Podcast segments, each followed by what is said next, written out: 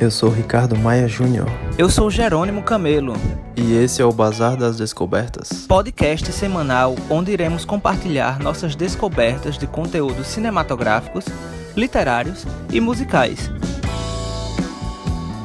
Sejam bem-vindos ao Bazar das Descobertas. Eu sou Ricardo Maia Júnior. Olá, ouvintes. Eu sou Jerônimo Neto. Bem-vindo à quinta edição do Bazar das Descobertas. Não é isso, Ricardo? Isso. Quinto Como tá episódio. Tá como tá passando rápido, viu? Pois é. Dizem que as coisas boas passam rápido, né? Então. É verdade. deve ser por isso. E, e aí, aí, passou a semana bem?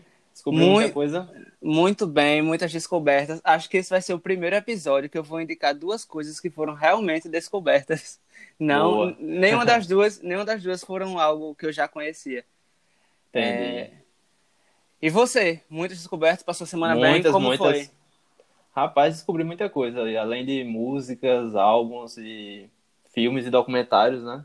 Eu sei que você anda garimpando aí pelos streams de, de pois filmes. Pois é, tô dando uma pesquisada boa.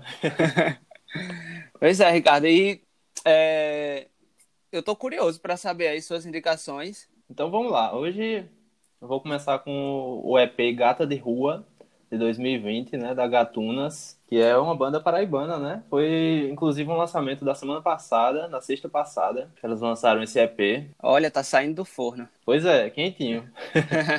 o EP delas tem cinco músicas e 22 minutos, né, de duração. Tá disponível aí nas demais plataformas, Spotify, YouTube, inclusive. E a Gatunas é uma banda paraibana, né, de João Pessoa, que começou suas, suas atividades no ano 2017 e é um grupo que prioriza o protagonismo feminino em suas letras, bem como as dores, os amores, a política e o empoderamento feminino, trazendo canções com letras fortes e enérgicas.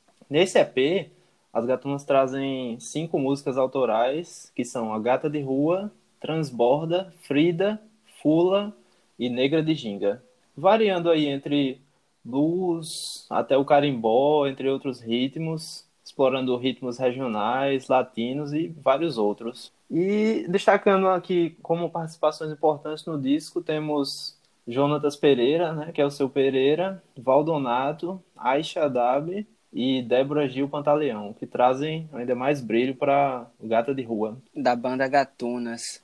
Então, Isso. Você soube do lançamento? Não sabia, estou sabendo agora com sua indicação. Ah. Porque essas indicações servem um para o outro também, né? Pois é, eu tava de olho aí já desde o começo da semana passada, que elas tinham anunciado que ia lançar na sexta. E aí já escutei e, e anotei aí essa descoberta. Aprovou e tá indicando. Com certeza, com certeza, muito massa. e, tem, e tem uma participação da galera da cena musical daqui de uma Pessoa, sim, né? Seu sim, Pereira, com certeza. Isso. Valdonato. Nas composições e poemas aí, também algumas participações de artistas locais, instrumentistas também, né? Fazendo pontas aí em partes é, percussivas e, e outras, né, de outros instrumentos Umas também. Participações bem significativas. Já fui em alguns shows da, das gatunas, muito massa, uma energia Eu assim, também. vibrante. Estou bem enérgico, assim, bem animado, né? Exato. E o que é muito interessante, você vê a cena musical local composto por mulheres. Tem outras bandas aqui é. de uma pessoa tem outros bandas aqui de uma pessoa que também tem essa mesma visão, como Sinta Liga Crio. Acho que vale a menção verdade, aqui. Verdade. Pois é. E, e, que é uma ideia, assim, muito interessante, muito necessária também. Pois é, a gente divulgando esse protagonismo feminino aí, né, na música e, e nas artes, né, paraibanas. É, uma participação de grande importância, podemos dizer. Também interessante, né, a gente, a gente vê esse, essa cena artística pessoense, né? Tomando crescimento e sendo indicado aqui. Pois cada é, vez mais gente, pessoas. A gente sempre priorizando a, a cultura local, né? Os, os, artistas, tanto brasileiros como nordestinos e, e agora paraibanos, né? Da nossa terra aqui. Pois é, e o que eu tenho percebido é que essa cena musical pessoense tem crescido bastante nos últimos anos. Eu diria tem, que tem. de 10 anos para cá a gente tem crescimento de muitas bandas, surgimento também de muitos artistas. Pois é, pois é. Como banda mafiota, tem um pouco mais de 10 anos, né? Isso. É, isso. As Gatunas, Cinta Liga Crio, é, artistas pois como... É. Seu Pereira, Valdonato, seu... que já vem aí de uma vanguarda mais antiga, né? Exato. Da música paraibana. E ia mencioná-los. E muito massa ver essa cena artística tomando crescimento aqui na nossa querida cidade. Pois é, a gente que participa tanto, né, vai para os shows e acompanha esses, esses, essas movimentações culturais, né, daqui da cidade. É importante até para a gente que indica ter essa participação, né, esse envolvimento é. na, na cena local. Pois é, e eu acho isso muito, muito massa, muito importante também. E que venha crescer cada vez mais. É o que eu desejo. Não só na música, quanto na arte cênica, Nas enfim. artes, é, com certeza. É, artes plásticas. Enfim, espero que tome crescimento cada vez maior. Eu também. E, e Ricardo, é, minha indicação de álbum, também vai ser um álbum, não é de uma banda pessoense. Talvez uh -huh. nos próximos episódios eu foque mais nessas bandas pessoenses, mas não é dessa pois é. vez. Eu aproveitei é... que tava um lançamento aí bem recente, bem, né? Já para trazer para cá. Pois é. E já está disponível aí nos streams musicais, né? Pelo que você isso, falou. Isso, isso. Desde a sexta passada já está disponível no Spotify, YouTube e as demais outras plataformas de áudio. E de vídeo, né? Isso, o pessoal aí é, acompanhar, né? Plataformas de grande acessibilidade, diga-se de passagem. Pois é. E a minha indicação, é, Ricardo, é o álbum Spectrum, Geração Bendita, de 1971. Spectrum, falando assim, talvez as pessoas fiquem um pouco confusas de como, de como escreve, mas a gente sempre deixa na legenda do podcast, né? Isso, isso, a gente Os deixa nomes. na descrição. Pois é, aí dá para ter uma noção melhor na escrita isso. na hora que for pesquisar. Isso, na pesquisa. E é uma banda, Ricardo, da cidade de Nova Friburgo, do Rio de Janeiro. Eita, que, aí. que foi denominada inicialmente de 2000 volts. E ela foi inspirada no rock psicodélico americano. E esse álbum específico, vale ressaltar, talvez tenha passado meio batido, ele é de 1971. Ele foi gravado para compor a trilha sonora do filme Geração Bendita, ou seja, mesmo hum, nome do sei. mesmo nome do álbum. Um filme que foi dirigido pelo Carlos Bini e que ficou conhecido como o primeiro filme hip do mundo. Entendi. Esse, esse álbum foi gravado nos estúdios Toda América Música. Teve, assim como o filme, ele teve uma pequena distribuição e divulgação. Foi algo assim mais local, sabe? Entendi. Tanto a divulgação quanto a distribuição, tanto do filme quanto do álbum. Mas essa obra ela foi censurada na época da ditadura militar. Eita. Pois é, e nessa mesma época, é, a banda Spectrum, que teve início, a banda teve início em 67, 1967, resolveu encerrar suas atividades depois dessa censura, né? Uhum. E quando chegou nos anos 90, esse álbum, esse álbum ganhou um relançamento em CD e talvez, não tenho certeza, mas talvez a partir desse relançamento ele foi descoberto, redescoberto, na verdade, por colecionadores estrangeiros. E Geração Bendita foi relançado em outubro de 2001 em uma caprichada edição de vinil numa tiragem limitada pelo selo alemão Psychedelic Music. E sendo louvado na Alemanha, o disco vendeu toda a tiragem de 410 cópias em apenas uma semana. Eita, muito massa. Diga aí, Ricardo. Aí, aí, né? Pois é, e essa obra é encontrada no YouTube, contém 12 faixas, bem rapidinho assim, e 30 minutos de duração. O que é. Uhum. O que são números assim comuns, né? Ó, 12 é. faixas em 30 minutos. Aí faixas umas... curtinhas, né? Creio. Faixas curtinhas, a gente tem músicas ali de 2 minutos, 2 minutos e meio, no máximo 3 minutos. Para ficar bem distribuído nesses números. E esse álbum foi, assim, é... depois de redescoberto, ele foi muito cultuado. Eu, eu, em algumas pesquisas eu vi que é, na época esse álbum ele era vendido por cerca de 2 mil dólares, assim. Eita! Lá na gringa, sabe? Imagina. E o que é interessante, né? É...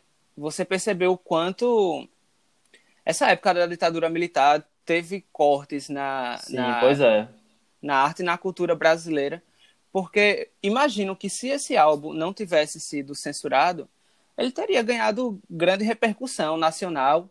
E Eu mais. E, e talvez mais repercussão ainda internacional, né? É verdade. Tendo visto tendo visto que ele foi redescoberto aí nos anos 90. Veja, ele é de 71 e ele foi redescoberto nos anos 90. Pois é. depois de cerca de 20 anos. E é aí foi quando ganhou repercussão na Alemanha, sabe? E, e alguns países, alguns países da América Latina também. Ele ficou, foi conhecido como um marco da, de obras psicodélicas da América do Sul, sabe? Entendi. E ele é bem, bem cultuado por isso. E aí tá minha indicação, Spectrum, Geração Bendita, de 1971. Novamente, é uma indicação que eu já vou sacar aí. dê uma sacada, eu acho que você vai gostar, porque eu sei que você curte essa vibe de rock psicodélico. Pois é. Mas, mas assim, é, eu não encontrei ele no Spotify. Não sei, sei, se, sei. se em outros streams de músicas ele está disponível, como Deezer, por exemplo. Sim. Mas ele está disponível no YouTube. Pronto, já é uma grande. Um acesso, Liv... né? Um acesso fácil. Uma grande livrança. É. pois é, Ricardo. É... Aí você indicou o EP das Gatunas, qual é o nome mesmo? Isso, Gata de Rua. O EP Gata, Gata de, Rua, de Rua. Das Gatunas e eu, Spectrum, Geração Bendita, 1971. É, como Boa. eu expliquei, é, esse nome vai ficar na descrição do podcast para facilitar aí na pesquisa do, dos ouvintes. Para a galera pesquisar. E eu soube, Ricardo, que nós tivemos uma coincidência aí nas nossas indicações. Pois é, pois é. Nas nossas próximas. Novamente. isso sempre acontece, né? E é eu, eu queria deixar nítido que isso não é combinado. É verdade. A, a gente, gente, não sabe, a gente não sabe o que o outro vai indicar, né? E quando vê, coincide. Pois é, tem uma coincidência. Sempre tem. Então, Ricardo, quer começar? Pode ser. É, Hoje eu vou indicar o documentário O Barato de Yakanga, que é de 2019. Sensacional. Tá, Sensacional. Tá no Netflix. Com a direção de Tiago Matar. Ele tem 1 hora e 33 minutos. E aí, descrevendo né, um pouco o documentário, os participantes relembram vários festivais realizados em uma fazenda no Brasil durante os anos 70 e 80, que se transformaram em celebrações musicais libertadoras. E aí, o Festival de Águas Claras, né, que era o nome do evento, foi um Sim. evento musical que contou com diversos músicos brasileiros e teve quatro edições em 1975, 1981, 1983 e 84. O festival foi feito na Fazenda Santa Virgínia, na cidade de Acanga, né, no interior de São Paulo. E esse evento foi considerado o Woodstock brasileiro, né? Não sei se você viu, na, na época. o festival teve grandes nomes, né? Como João Gilberto, Raul Seixas, Hermético Pascoal, Wanderleia, Gilberto Gil, TT Espíndola, Luiz Gonzaga, Alceu no... Valença e vários outros se apresentaram né, no evento. Novos Baianos. Pois é, diversos artistas brasileiros. E o, o diretor comentou o seguinte: ele disse que foi a maior manifestação do underground brasileiro, né? O Tiago Matar comentou isso na época e na época do, da produção, né? Que foi ano passado, ele reunindo as imagens e tal. E o, em Acanga, só uma comparação de, de, de, de habitantes e, e, e, público, né? O, a população atual de Iacanga é de 11 mil habitantes e na época do festival estima-se que 70 mil pessoas passaram pela região. Imagine. Para você ter noção, né? Sete vezes mais da população pois é, Pois é, Foi é... Uma, um acontecimento histórico mesmo. Marcante na história da, da cultura musical brasileira. Pois é, pois é. Eu, Eu soube que assisti... você assistiu também, né?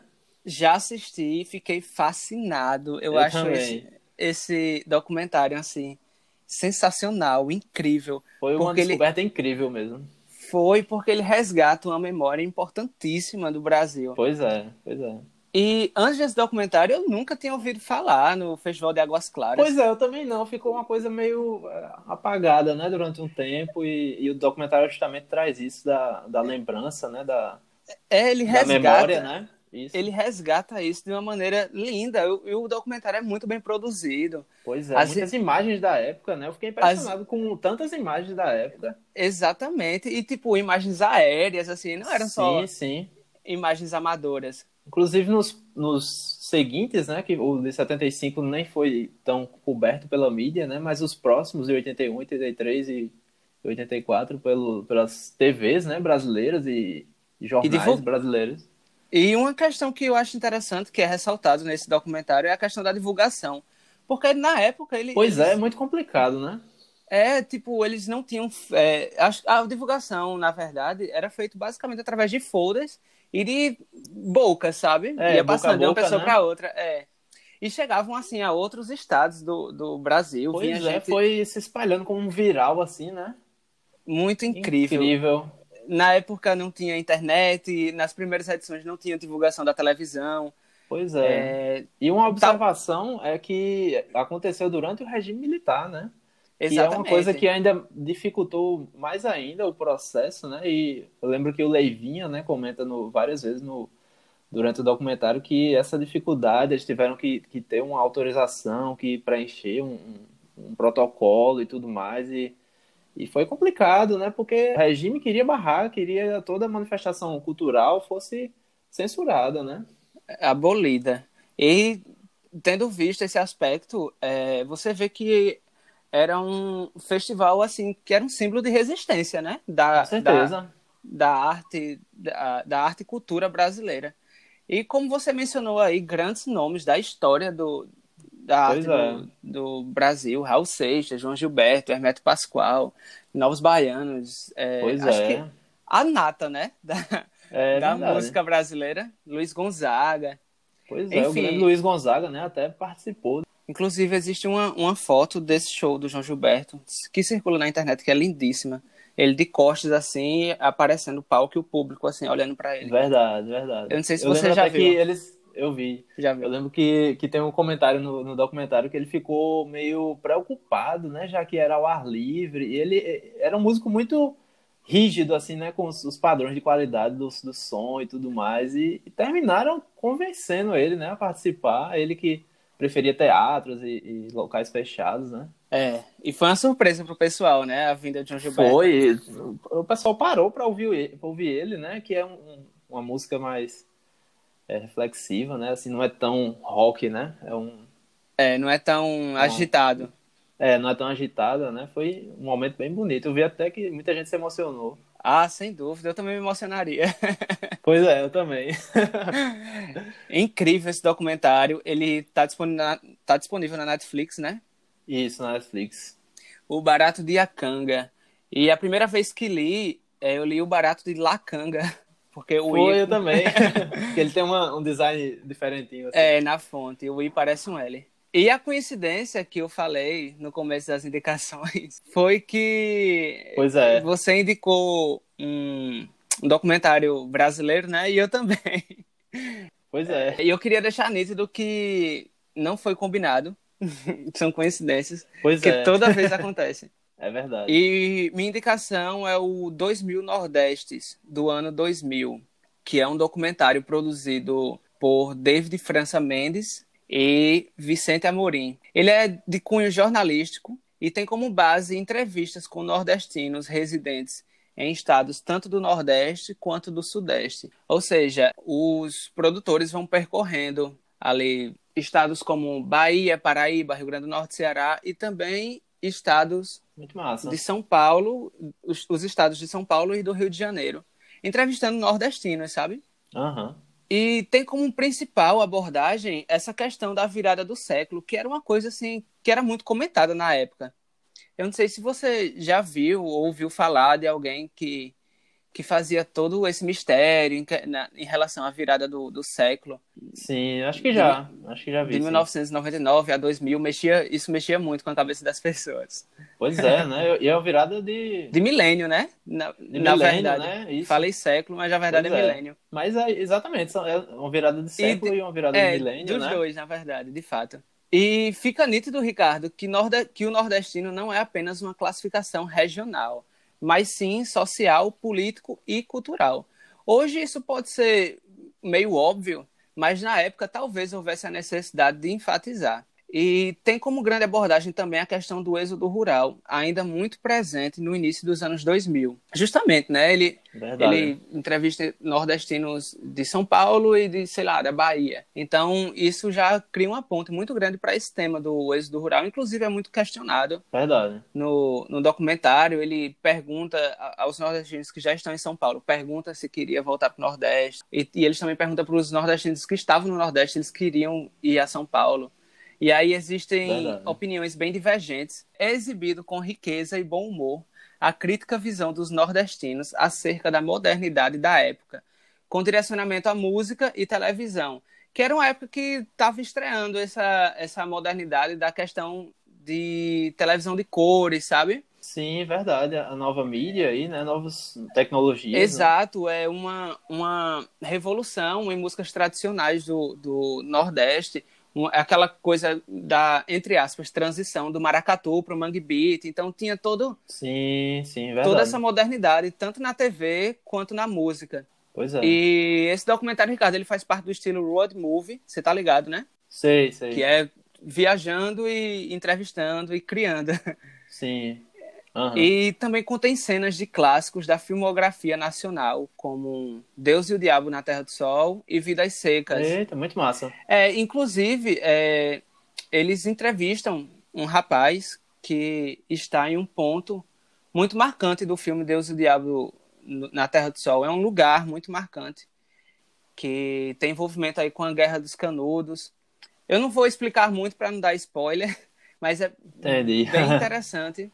Inclusive, nos créditos existe a dedicatória do documentário ao Glauber Rocha, que é o diretor de Hum. Deus e o Diabo na Terra do Sol. É Verdade. uma coisa interessante. Existem tantos detalhes importantes, tantos detalhes ricos, podemos dizer assim, nos, nos créditos, que muitas pessoas assim passam batido. Porque tem muita gente quando assiste um filme, quando chega nos créditos, ele já tira, né? Pois é, pois Mas é. aquilo faz parte do filme. é, eu acho que pular os créditos é como se você deixasse de assistir uma parte do filme. Pois é, com certeza. Todo, toda aquela equipe, né? Todo o pessoal envolvido, todas as referências, menções, né? Que foram feitas. Exatamente. E dando o protagonismo para todos esses trabalhadores, né, que construíram aquela Pois obra. é. E é importantíssimo a, a visualização dos créditos, porque você Com você certeza. descobre muitas coisas, como por exemplo essa, né, que que o documentário foi dedicado ao Glauber Rocha. E ele tem e ele tem uma hora e cinco minutos de duração, ou seja, super curtinho. É, bem de boa. Bem de boa, ele, ele tem um- uma, uma aceleração massa, tudo acontece assim, é, de forma rápida, de bom humor, é uma coisa que te prende, sabe? Verdade. Existem, e existem essas cenas, né, do Deus e o Diabo do Sol e Vidas Secas, assim, ilustrando, vez ou outra, o, o documentário, Entendi. comparando aquela época com cenas desses filmes, na verdade, daquela época, com cenas do documentário, que é que era, entre aspas, atual, né, tendo visto que esse documentário é de 2000. E Aham. a melhor parte vem agora, ele está disponível no YouTube Olha aí. e no Amazon Prime. Só que a gente sabe que é, é muito comum que a qualidade no YouTube seja um pouco inferior a essas, a essas plataformas de streaming. E é o que acontece com esse documentário. A qualidade, do, a qualidade dele no YouTube não é boa, mas dá para assistir. Se você tiver assim, tiver fazendo muita questão de assistir, então dá para você assistir de boa. E só que no só que no. Amazon Prime a qualidade é muito superior, né? Sempre. Pois é, imagina. E essa é a minha indicação, Ricardo. 2 mil Nordestes. 2 mil é escrito de forma numeral. Muito massa. E você foi o Barato de Acanga. Nossa, esse, esse documentário não sai da minha cabeça nunca. Inclusive, vou reassistir. Da minha também. vou reassistir. E aí, vamos ressaltar nossas Vamos, indicações? vamos eu, ressaltar nossas indicações. Você foi. Eu fui do EP Gata de Rua e o Barato de Acanga, o documentário Barato de Acanga. E eu fui o álbum Espectro. Não, na verdade, Banda Espectro, álbum Geração Bendita, de 1971. E o documentário 2000 Nordestes, do ano 2000. Tendo aí essa, Muito essa questão massa. da virada do século e do milênio. Enfim, Ricardo, é isso. É Espero isso. que nossos ouvintes escutem e assistam nossas indicações. Espero que gostem.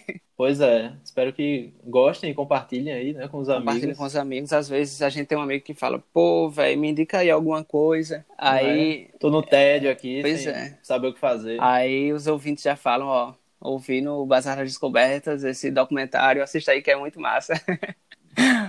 Pois é. Olha aí, eu puxando nossa corda. É, é Verdade. isso, Ricardo. Valeu pelas indicações. Eu vou ouvir agora esse, Valeu esse também. álbum das gatunas. Álbum não, EP, né? Isso, EP. E é isso. Valeu, até semana que vem. Valeu, até semana que vem, até a próxima sexta. Desejo aí mais uma semana de boas descobertas para nós dois. Pra próxima sexta Pois a gente é. tá aí estourando. Com novidades. Exato. Valeu, um abraço, velho. Valeu, um abraço.